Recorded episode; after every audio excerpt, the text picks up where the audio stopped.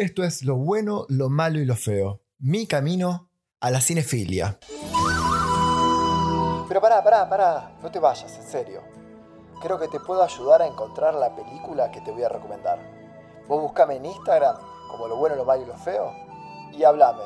Y te puedo ayudar a encontrar el link. Guiño, guiño. Ahora sí, que comience el juego.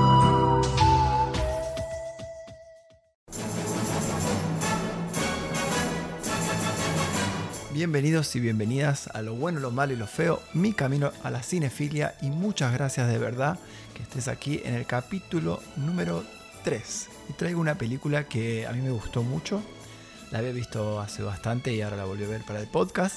Eh, se llama Los Educadores, pero lleva una K en vez de la letra C, lleva una letra K, es Los Educadores con la letra K.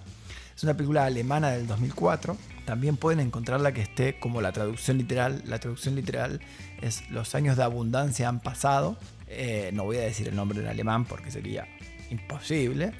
Está dirigida por Hans Weiter, un austríaco, y está protagonizada por Daniel Brut.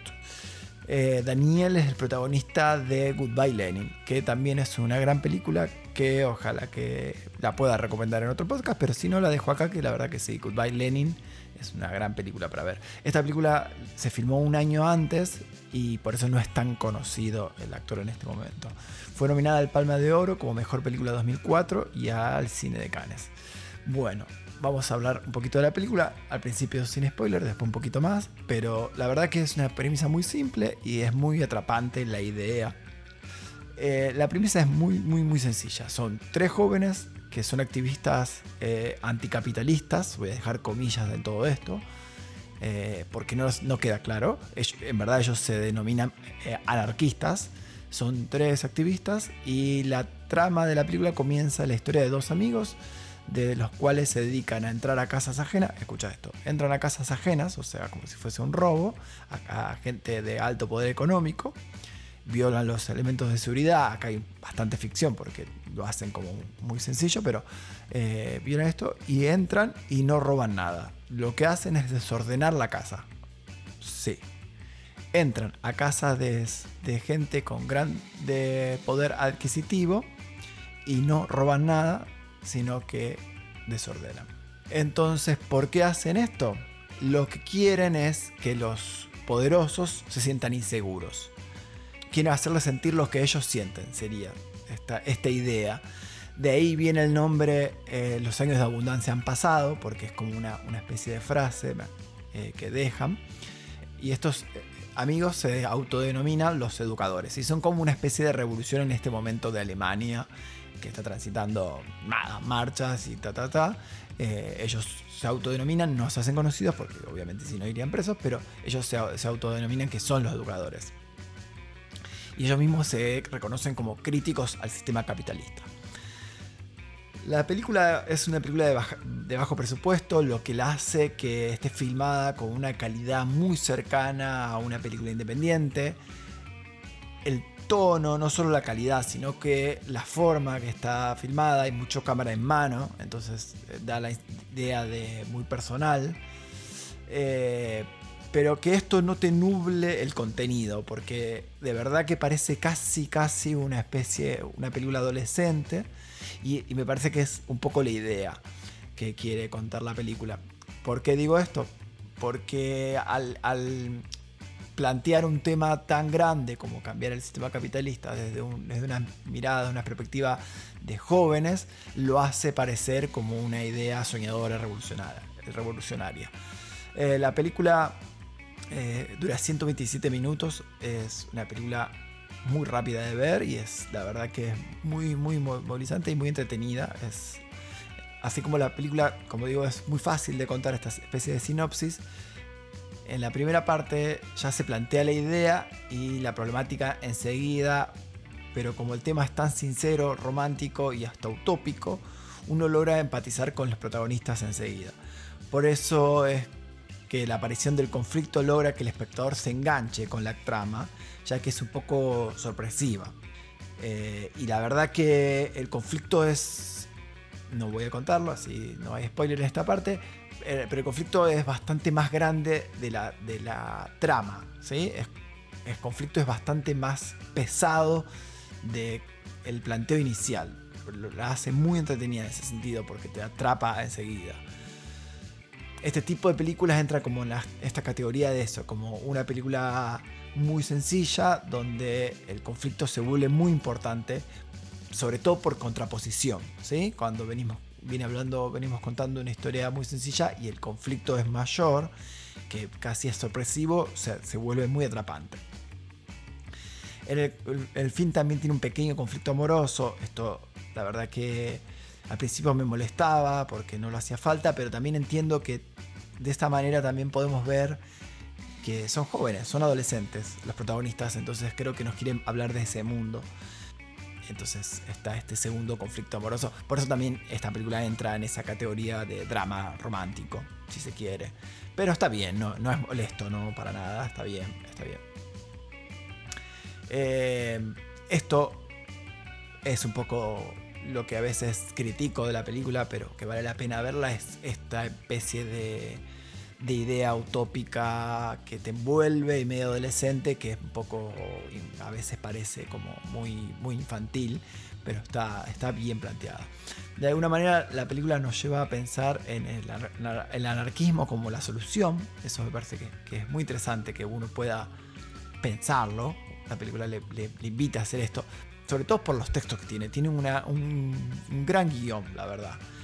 Es interesante los diálogos que tienen porque son expositivos, entonces uno, la verdad que cuando ellos mismos defienden el sistema, el, antisistema que están planteando, eh, uno puede entrar en esa, en esa disyuntiva.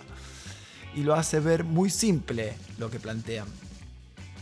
Eh, porque obviamente, como digo, es siempre de la mirada de los jóvenes. Cuando uno cree que la película es una crítica del mundo capitalista, digo, cuando uno entra en esa vorágine y dice, ah, bueno, pará, entonces eh, el mundo capitalista está mal. La verdad que hacen como un giro bastante importante donde también empiezan a criticar el anarquismo. Entonces, de alguna manera nos muestran esto, que no hay, salida o, que no hay solución a este tema. Eh, es, es casi como podamos sobrevivir en este mundo. Eso, en eso me parece muy, muy acertada la película para grabar este podcast, como digo, volví a ver la, película. Y bueno, me enteré, yo la había visto hace mucho, con la llegada de internet y, la circulación de películas, se empezó a circular la versión extendida, que seguramente es la que suba a, Instagram, que recuerdo que me lo pueden pedir por Instagram, me tienen que escribir al Instagram de lo bueno, lo malo y lo feo eh, podcast. Y me, me escriben por privado y me, me dicen, mándame la merluza y yo entiendo, es el código interno para que... ¿Se entiende? Guiño, guiño. Ok, ¿dónde estaba? Bueno, ah, esto. Eh, me entero que escenas eliminadas hacían que uno pueda entender la película de otra manera. Como según qué, qué escenas estaban, uno podía entender si eh, la película tenía un final más positivo que negativo. La verdad que súper, súper, súper recomiendo verla. Una, una película similar en este, en este sentido de que hay un personaje que quiere cambiar el mundo, es Capitán Fantastic, es mucho más nueva eh, y cada vez que más conocida, que también recomiendo muchísimo, y las dos películas plantean una persona que quiere cambiar el mundo, pero empiezan por algo pequeño que es lo personal, con ideas radicales, y por eso hace que la película medio como que nos confunda por momentos y, y creamos posible este mundo que plantea, pero hay que entenderlo como ficción, porque son ideas utópicas que, son difíciles de traspolar a la realidad, por esto que ya mismo dijimos. De todas maneras, está bien que existan las ideas utópicas porque son parte de la revolución. Ah, eh, es una gran película, que uno tiene que ver, de verdad, verla, hay que verla porque siento es como leer un buen libro, es una sensación de, de, terminar de verla, es como una aventura misma. Eh, y, de verdad salís criticando al sistema y con ganas de revolución. Y, y está bien, eso es un poco la función del arte eh, en sí. Y el arte en sí es una revolución. Eh, de verdad, súper recomiendo ver con amigos porque invita mucho al debate. o con familia, que porque invita mucho a, debatir sobre el tema. Y es la verdad que es interesante que las películas nos den esto. Creo que se puede ver en cualquier día de la semana porque es una película eh, no muy complicada. Sí, vale la pena los textos que tiene, mucho. Entonces creo que un jueves a la noche es un día ideal, un día universitario para ver esta película. Eh, y de verdad que recomiendo hasta verla más de una vez por algunos textos que tiene, algunos diálogos que tienen. Siempre, como dije, aunque la semana pasada ya me olvidé, trato de, recortar alguna, alguna frase que me haya gustado la película. La verdad que tiene grandes, grandes frases, no supe cuál anotar y busqué en internet como las más importantes y encontré dos que me gustaron. Y bueno, una es las mejores ideas son las que perduran y la otra, lo que importa no es quién inventó la pistola, sino quién apretó el gatillo. Esto ha sido todo por hoy. Esto fue Los Educadores del 2004. Y como siempre, muchas gracias por estar acá. Seguinos en la cuenta de, de Spotify, de Instagram, contactate. Y acá dejo un poquito de película para que nos vayamos metiendo en tema. Muchas gracias y hasta la semana que viene.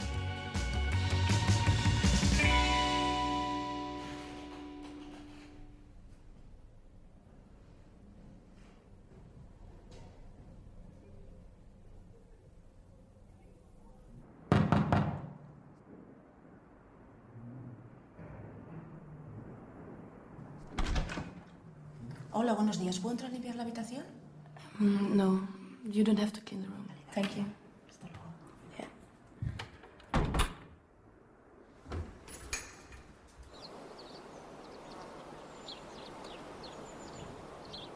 Also nochmal. Wir ankern an der Ostseite der Insel. Das ist ungefähr hier. Einer bleibt im Boot, zwei kappen die Fixierungsseile der Sendemasten. Kurze Zeit später sollten alle 13 Estra-Satelliten gestört sein. Das Fernsehprogramm in ganz Europa fällt aus.